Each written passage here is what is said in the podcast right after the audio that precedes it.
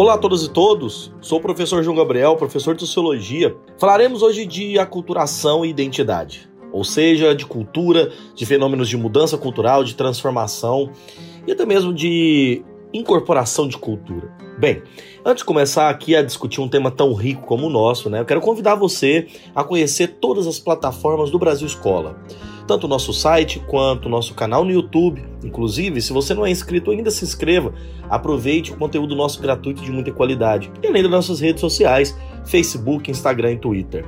Vamos lá para mais um episódio de Sociologia do Brasil Escola?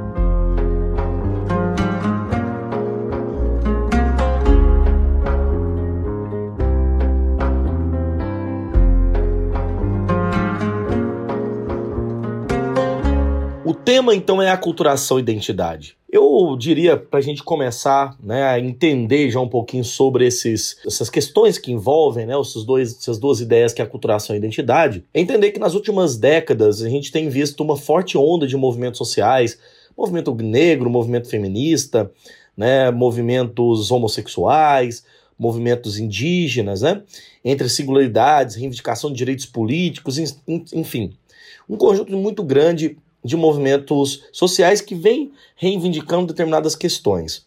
Do mesmo modo, fenômenos que pareciam estar superados, como nacionalismo, regionalismo, fundamentalismos, né, inclusive religiosos, racismos, etc., entre outros discursos que fundamentam a prática, ainda permanecem. Todos esses movimentos sociais e essas é, realidades ainda persistentes, inclusive muito ruins, né, é, incorporam dentro da sociedade nossa se cristaliza. E é justamente esses movimentos sociais, principalmente das chamadas minorias culturais, têm levado muitos problemas das questões das identidades culturais ao centro das nossas discussões. Inclusive, a própria formação e a transformação das identidades culturais no nosso tempo, numa era globalizada, tem-se muito a contribuir com essa análise nossa. Faz inclusive do próprio conceito de identidade um dos mais importantes para pensar e analisar os fenômenos socioculturais do mundo contemporâneo. E de igual modo, também há uma necessidade de uma constante interpretação desse fenômeno que nós falaremos hoje. Quando nós vamos falar um pouquinho sobre a América Latina, e aí, claro, né, o funil nosso aqui de análise é de fato, o recorte nosso é a América Latina, é o Brasil, nós temos que falar que é um espaço muito privilegiado do pluralismo, do sincretismo, enfim, da hibridização que tanto deslumbra os estudiosos da cultura. Acredito mesmo, fundamentalmente, que não se pode esquecer que a imigração em massa, né, de que o Brasil foi palco, é, desde o processo da escravidão e até mesmo aqui durante o século XIX, na imigração de característica europeia exemplifica muito uma espécie desse crescimento dessa hibridização. E se for levado em conta né, o primeiro boom que se deu com a chegada dos portugueses, né, o terceiro boom seria esse agora que nós temos vivido no século 20 e 21. Ou seja, nós temos três grandes etapas de entrada de pessoas no Brasil que constitui esse grande processo amplo de hibridização. Para a gente começar, inclusive, antes de entrar em, em, identidade, antes de falar de aculturação, vamos tentar pelo menos aqui refletir um pouquinho sobre o que é hibridização. A hibridização é entendida como um acontecimento histórico e social né, que existe desde a criação da sociedade humana. A partir do surgimento das sociedades e as suas mais diversas formas né, de interações aí comerciais, de dominação, de exploração, iniciaram um processo de contato dessas culturas que foi gerando uma mescla. Né? O Peter Burke, que é um excelente de um historiador, num livro dele muito famoso, né, chamado Hibridismo Cultural, ele diz assim: a hibridização cultural é fragmentada em três partes. A primeira é chamada dos artefatos híbridos, né, que envolve arquiteturas, imagens e os textos. A segunda parte ele chama de práticas híbridas, que envolve o esporte, a religião, linguagem, as festas, a música. E a terceira parte foca nos povos híbridos, né, que é mostrar a união de alguns é, povos pela religião e como que essa união gera também esse, esse processo de hibridização. Para o Burke, o processo de globalização planetária, que a gente vê muito fundamentalmente a partir dos anos 80, auxiliou em muito esse processo de hibridização. Então, no livro dele, ele procura demonstrar como que esse processo de hibridização pode levar à perda de tradições e de raízes locais. Falar fundamentalmente de globalização e hibridismo pode ser notado muito bem no cenário nacional, né? Porque nós estamos falando aqui de uma forma de rejeição, de contato, de luta, uma relação assimétrica, de até mesmo segregação de cultura. Bem, dada essa longa introdução, vamos agora discutir o que é aculturação e o que é identidade cultural. Por que, que identidade cultural está sempre também em movimento?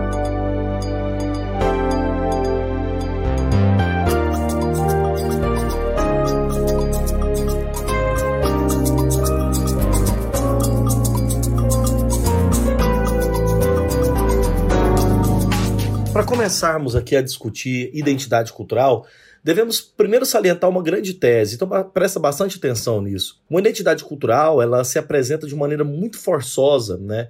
De, e muito ao, mesmo tempo diversa. Todos os membros de uma coletividade partilham de um certo patrimônio cultural, né?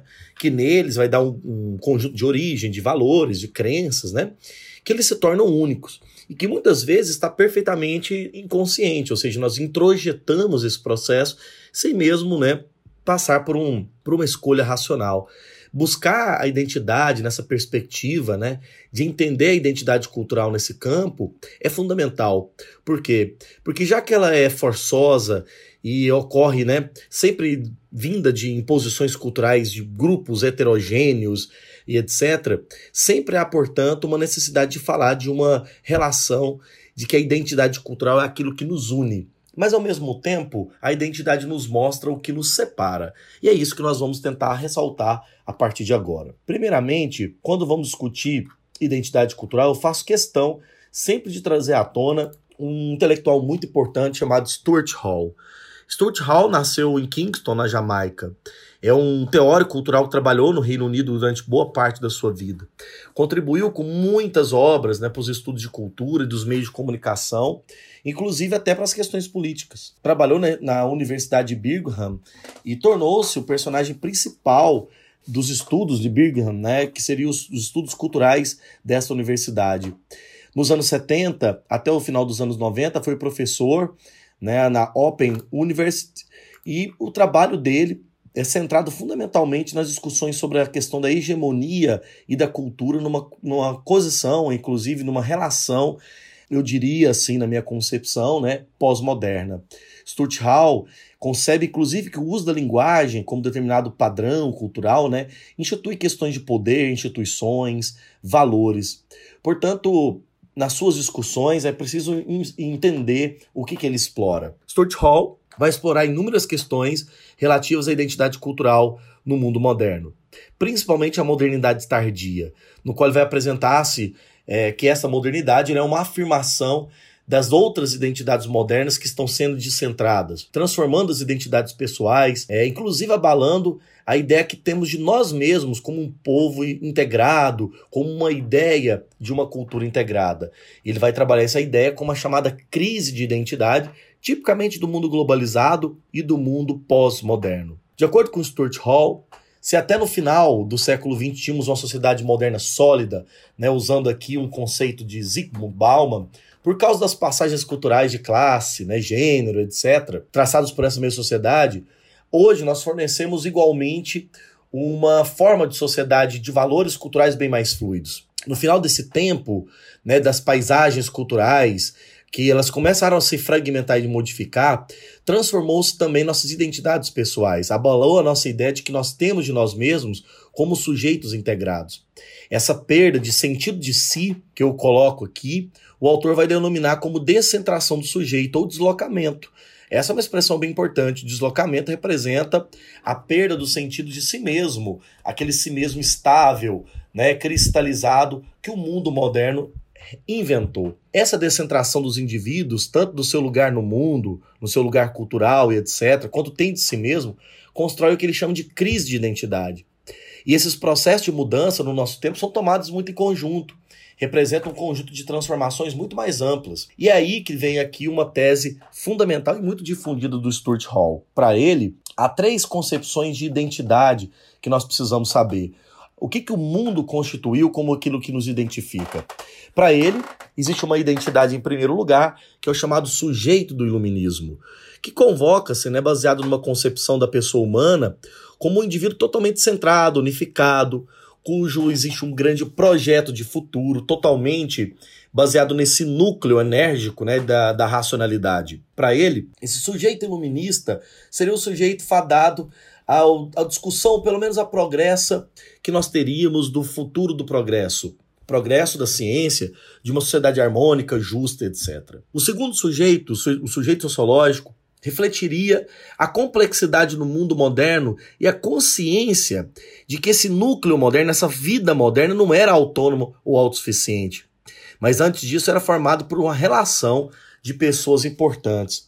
E aí o, o Stuart Hall, nesse aspecto, pensa que o sujeito uh, sociológico é o sujeito típico do século XX, né, da expansão dos povos, do contato das culturas e principalmente a luta pelas independências. Agora, o que é de mais importante aqui para nós, que o Stuart Hall trabalha, é que nas sociedades né, é, humanas recentes teria uma outra ideia de sujeito, o sujeito pós-moderno, onde a identidade torna-se uma celebração móvel, de acordo com as próprias palavras dele, formada e transformada continuamente em relação às formas pelas quais nós somos representados, ou pelo menos obrigados né, a um sistema cultural nos representar. E a globalização seria a força motriz, o aspecto fundamental dessa questão dessa identidade fluida, dessa identidade típica do século XXI. Então, Stuart Hall vai compreender que as sociedades humanas passam por mudanças constantes, né, rápidas, permanentes. Isso diferencia de uma sociedade mais tradicional. Nesse mundo moderno, não há nenhum centro, nenhum princípio, nem nada que se desenvolve de acordo com uma só causa uma só lei. Estamos constantemente descentrados por força de nós mesmos e buscando nos libertar daquilo que nos prende a uma coisa única, monótona ou cristalizada. Antes que se acreditava, né, que as coisas eram divinamente estabelecidas, ou seja, determinadas por deuses, etc. Na medida que as sociedades modernas vão avançando e mais complexas elas se tornam, mais essa crença perde força. É, parece que é um ou outro grupo, né, é, dentro da nossa sociedade se torna um pouco mais religioso, ou pelo menos fundamentalista, a grosso modo, essa perda de, de crença na racionalidade aumenta. Weber tinha inclusive usado né, uma expressão para falar dessa perda de sentido estético do mundo, que era o desencantamento do mundo.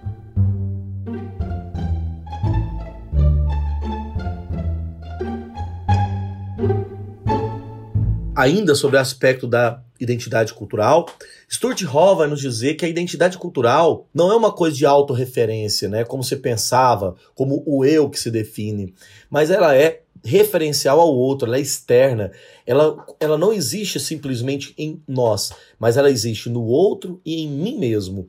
E a partir dessa concepção, que a identidade ela está sempre ligada à noção de diferença. Aliás, diferença e identidade são indissociáveis, ou seja, sem a diferença não há identidade.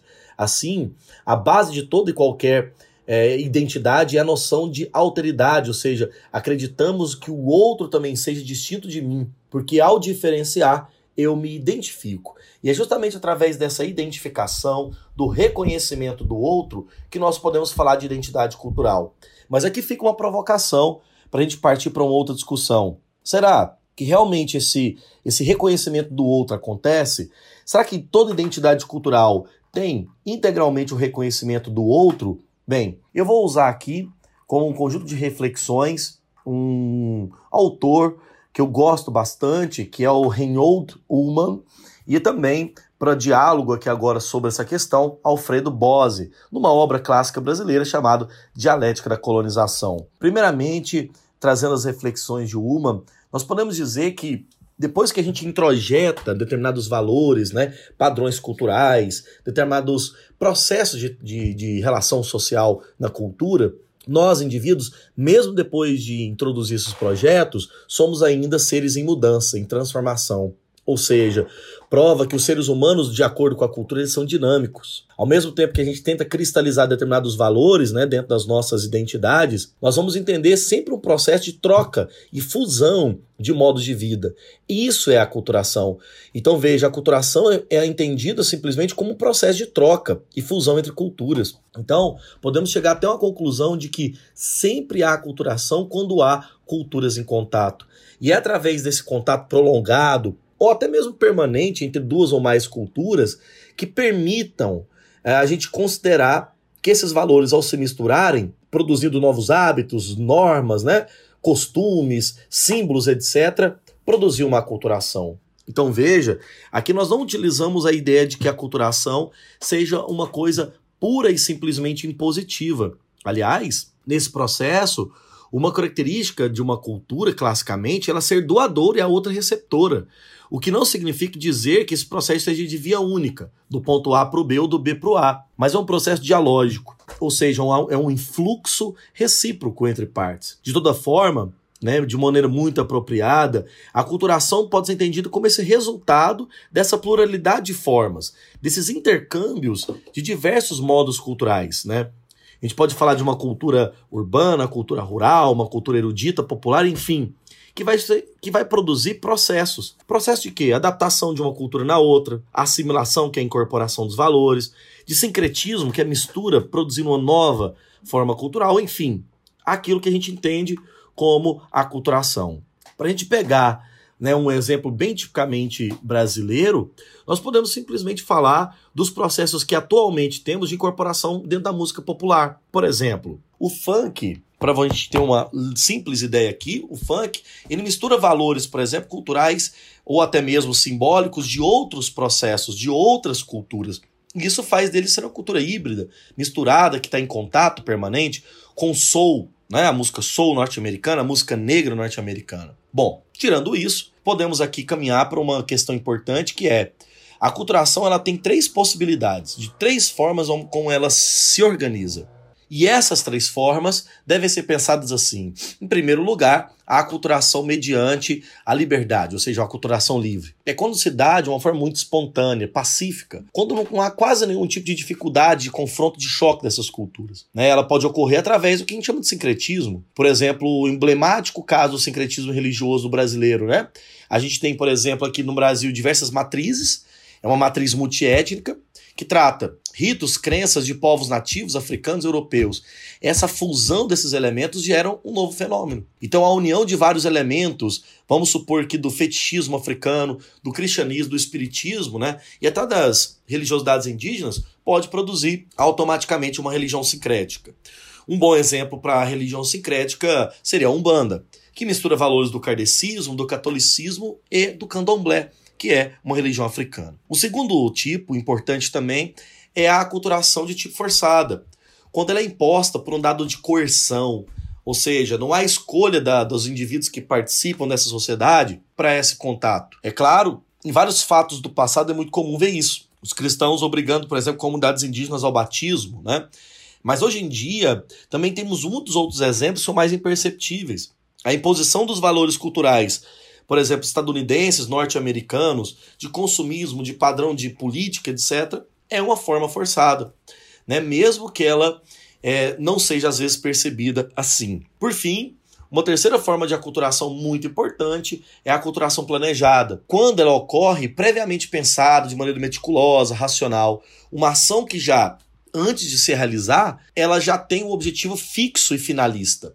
Ou seja, a gente projeta uma certa função e exemplifica ela na prática a partir de um conjunto de elementos sociais resultantes. Ou seja, é quase que um investimento, é tipicamente uma ação clara de governos, uma ação clara, por exemplo, de projetos políticos. Então, é, para a gente encerrar essas três tipologias, a gente pode amarrar dizendo o seguinte: ora, que a culturação é esse nome que serve para falar de fenômenos, né? É, é, decorrentes, resultantes do contato de integrantes de várias culturas.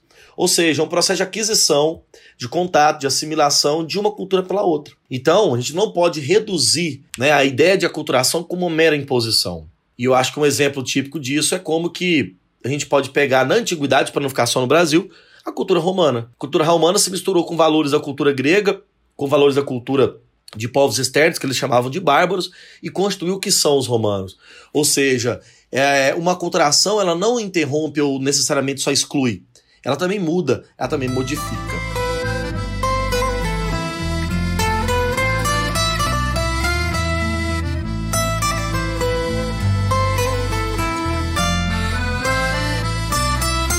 Para que a gente caminhar em vias conclusivas, vamos juntar os dois conceitos. Se identidade é aquilo que nos liga, nos identifica em relação ao outro, em relação à diferença, por que, que o fenômeno de aculturação deveria ser pensado meramente como uma imposição? Seria muito simplista de minha parte.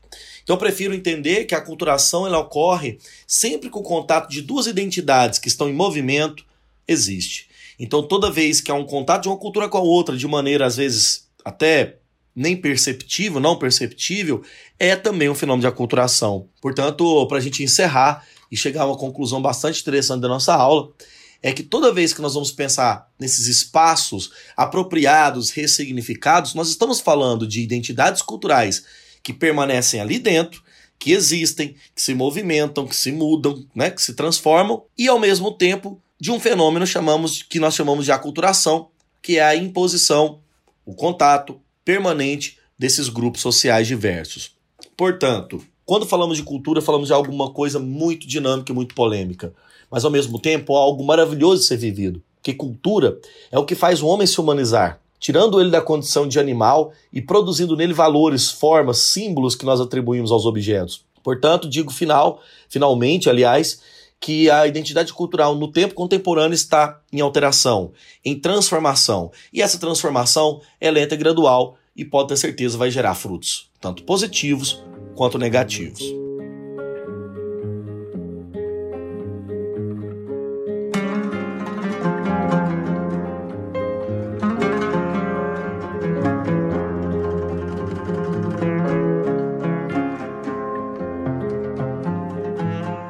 Bom, galera, esse foi o nosso podcast sobre o tema aculturação e identidade. Se você gostou, compartilha com seus colegas, ajuda a divulgar o Brasil Escola, né? Cada momento que passa a gente cresce mais e cada vez mais com mais qualidade. E eu quero agora citar né, as fontes que eu utilizei para minha aula, tudo aquilo que eu né, tive contato aqui, foi o seguinte. Primeiramente, um texto curto, uma espécie aí de um fascículo, Estudos Contemporâneos da Cultura, da professora Cássia Lobão Assis, e algumas obras, entre elas A Sociedade Vista do, do Abismo, do José de Souza Martins, A Identidade Cultural na Pós-Modernidade, de Stuart Hall, Os Condenados da Terra, do Franz Fanon, A Dialética da Colonização, de Alfredo Boss, e também, as duas últimas, Reinhold uh, Ullmann, com o tema Antropologia, o Homem e a Cultura, e por último, Peter Burke, Hibridismo Cultural. Fico por aqui, agradeço muito a sua audiência e conto com a sua colaboração divulgando aqui também os nossos podcasts. Um grande abraço e até o próximo episódio.